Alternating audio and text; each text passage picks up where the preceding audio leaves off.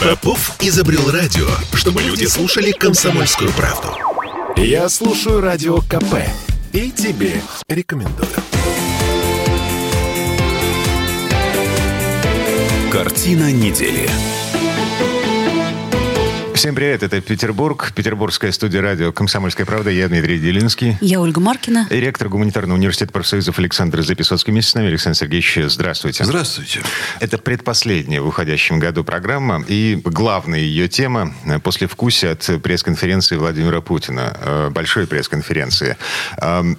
Довольно скучная пресс-конференция. Ничего нового, по крайней мере, я там не услышал. А мне кажется, что с каждым годом это становится все более и более не то что скучно, а бессмысленно. То есть четыре э, с лишним часа времени, на мой взгляд, они вот просто в песок ушли. Мне было реально стыдно за некоторые вопросы от журналистов из регионов. И про Деда Мороза? И про Деда Мороза, и про народные промыслы. Там было очень-очень много всего. И я пытаюсь понять, в чем как бы суть этих вопросов. То есть для, для чего вообще этот журналист пришел на эту пресс-конференцию? А Чтобы это, что? Да, это, погоди, это логичное развитие, э, ну, превращение в прямую линию с регионами. То есть э, есть какая-то часть вот этой этой большой пресс-конференции, которая отдается для того, чтобы Путин высказался по каким-то большим, важным, серьезным проблемам. Ну, вот. Естественно, вопросы заранее подготовлены. И абсолютно народное творчество, типа, а, а теперь дискотека. Ну, вот. И регионы вступают в эту дискотеку. Ну, на мой взгляд, это чудовищно, это скучно и немного стыдно. У меня ключевой, вот если можно, вопрос вот первый.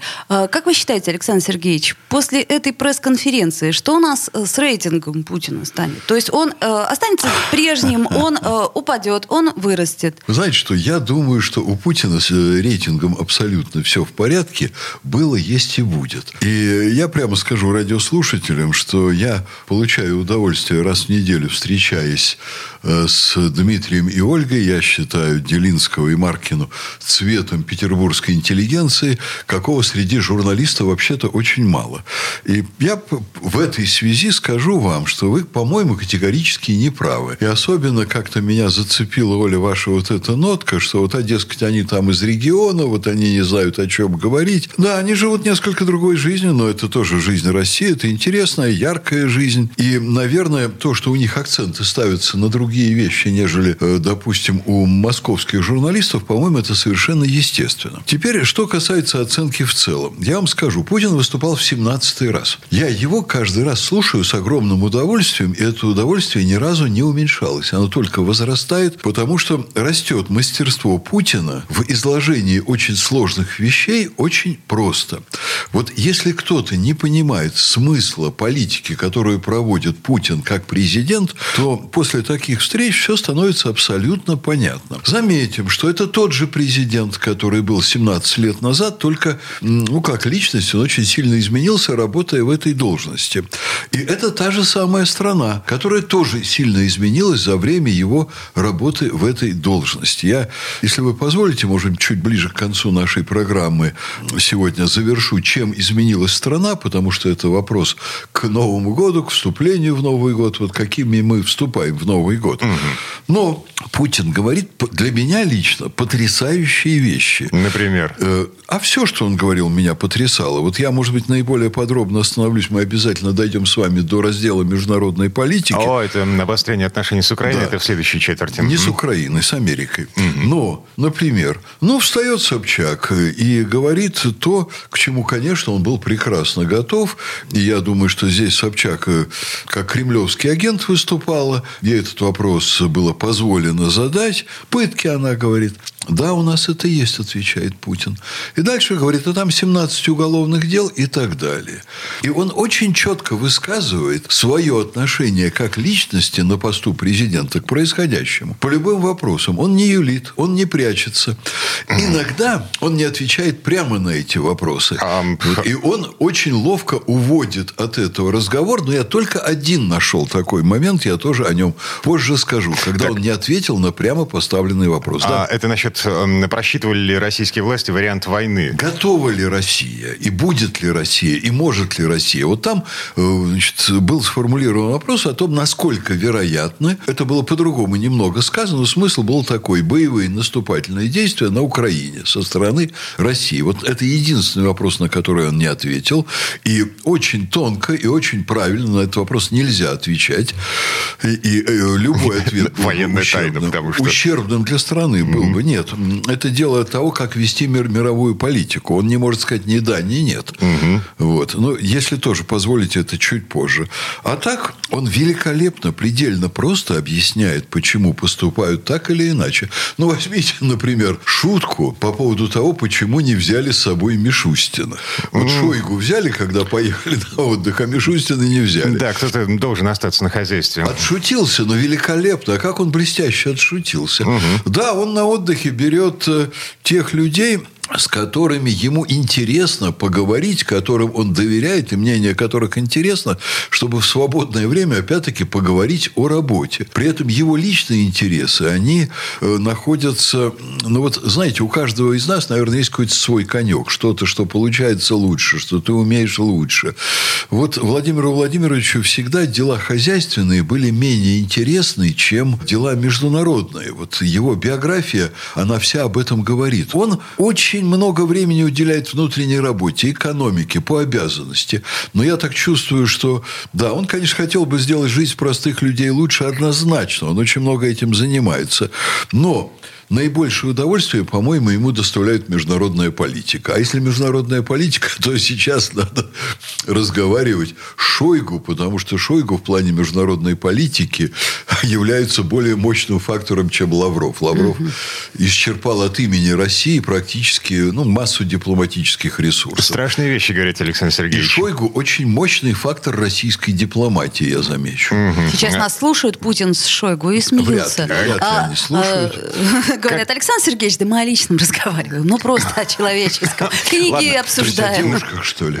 Ну, а почему нет? Ну, действительно, почему Ничто нет? человеческое никому не чуждо. Путин в сфере свободного времени имеет право отдыхать с тем, с кем ему интереснее отдыхать. Ага. Шойгу. А, насчет вопросов. Александр Сергеевич, вы нашли один вопрос, от ответа на который Путин ушел. А вы? Мы нашли еще два. Какие? Смотрите, а, значит, BBC задавала вопрос, что такого произошло в России за последний год, что началась стремительная и беспощадная зачистка информационно-политического поля. Значит, несистемную оппозицию э, сажают, эм, э, пачками присваивают ярлыки иностранного агента. А единственное что ответил Путин по этому поводу? Там был комплексный вопрос, длинный, большой. Там еще фамилия Навального упоминалась. Путин зацепился за это. И, собственно, на этот вопрос и ответил. Да, и ушел да. на, от ответа на вопрос основной. Собственно, и единственное, что можно сказать, э, судя по ответу Путина на этот вопрос, э, он ошибся, заявив, что уголовного преследования иноагентов в России, в отличие от США, не предусмотрено. У нас есть уголовная ответственность за нарушение закона о статусе иностранного агента. Это что, малоинформированность? За 4 Или... часа одна ошибка? Забыл. Нет, не одна. Не одна. Это мы, собственно... А, а... а третий... Эм, да мы с вами 10 сделаем за 4 часа Легко или 2. Но мы не президент России, да. слава богу. А Значит, поэтому он может ошибиться один а, раз. Еще один ответ на вопрос Э, от которого ушел Владимир Путин, это вопрос по поводу того, что происходит с, с Роснано, с госкорпорацией. А будет ли государство отвечать по гарантиям, которые надавало э, на, на привлекаемые корпорации Роснано кредиты? Нет ответа прямого на, этот вопрос. А, и понятно, в общем-то, почему. Нам самое главное не выйти на себя в расследовании уголовных дел против махинаций с деньгами Роснано. Но на вас-то никогда не выйдут в этой связи, Дмитрий. Вы можете спать спокойно. И Путин, я думаю, тоже ни малейшего отношения к исчезновению каких-либо денег куда-либо не имеет.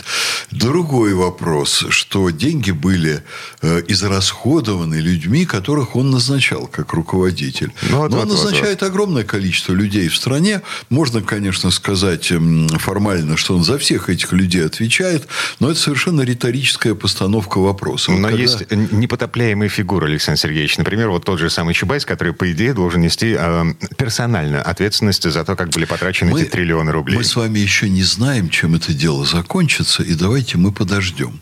Что касается Путина, Я думаю, что ты, когда 4 часа отвечаешь на вопросы, э, и э, вот потом аудитория считает, что какие-то вопросы не получились по ответам, вот не отвечено прямо на то, что ждали, у вас вот в том, что вы сказали, у самого есть ключик в этом деле. Так. Э, дело в том, что мне, например, очень понятна позиция спикера, потому что я сам несколько раз в год собираю полный зал студентов, вот кроме периода коронавируса, я практически встречаюсь со всеми студентами, но на дневном их 3000, а в зале вмещается 700. И я вот с каждым встречаюсь в нескольких встречах, то есть это цикл встреч. И когда студенты мне задают вопросы, и в одном вопросе, ну, реально затрагивается несколько вещей, о которых, э, ну, в общем, наверное, студент хотел бы, чтобы я сказал, я начинаю отвечать, я потом тоже анализирую, потому что я смотрю все расшифровки, и я смотрю, а что осадке-то, что я должен сделать по итогам этих встреч, чтобы университет работал лучше. Это вот маленькая модель огромной пресс-конференции Путина и огромной страны. Угу. Так вот, я замечаю, что когда студент задает мне вопрос, по сути, в одном вопросе несколько вещей, я отвечаю про то, что мне интереснее, как ректору. Но... Вот я отвечаю на ту проблему, которая меня волнует. Ну, или про это, то, что безопаснее. А, то это, есть... ну, это журналистские азы. Это вот то, что с молоком матери должен любой уважающий себя журналист впитывать, всасывать. Если ты задаешь вопрос, ты задавай один вопрос. Это потому да. что, да, спикер будет выбирать из твоих вопросов, на что ему удобнее да, отвечать. Это то, о чем я сейчас, по сути дела, сказал. Но. Ладно, а, прерываемся. Вернемся буквально через пару минут. Э, будем говорить о еще об одном итоге путинской пресс-конференции. Уже геополитические итоги. Ну и что, угроза войны с Западом. Картина недели.